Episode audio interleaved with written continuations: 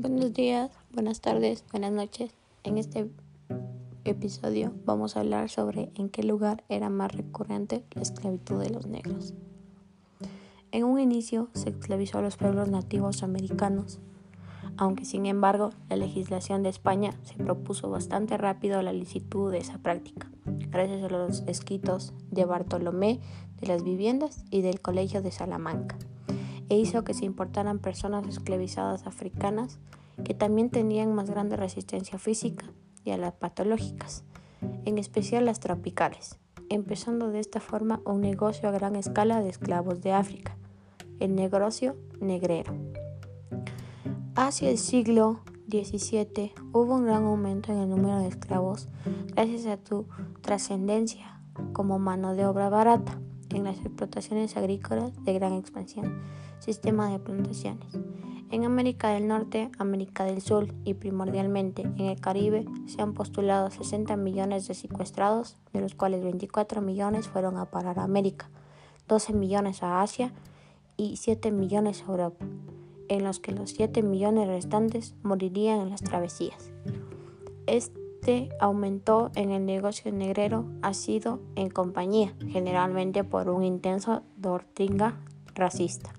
Los negros eran considerados seres subhumanos, asimilados muchas veces a animales, sin tan siquiera poder ser considerados sujetos de derecho y por consiguiente considerados jurídicamente como meros objetos o cosas.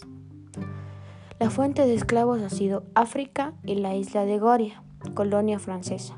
Ha sido el sitio precioso donde se estableció el mercado de esclavos, además conocido como el sitio sin retorno, y donde se separaban de manera definitiva las familias desintegradas por la esclavitud.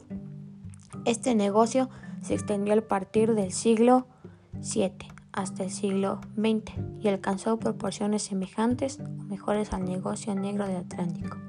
Como un dato curioso, en el colegio aprendimos que la mayoría del tiempo a los negros no los usaban para climas fríos, sino que los usaban para climas calientes, ya que para los fríos ya tenían a los esclavos americanos, ya que los negros no podían resistir a las temperaturas tan bajas de los climas americanos, por lo cual se usaban diferentes tipos de esclavos.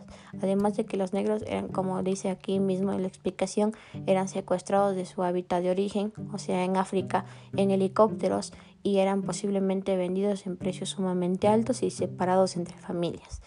A veces podía haber un derecho de que se juntaran entre las familias, pero tan siquiera ningún poder podía hacer que estén así.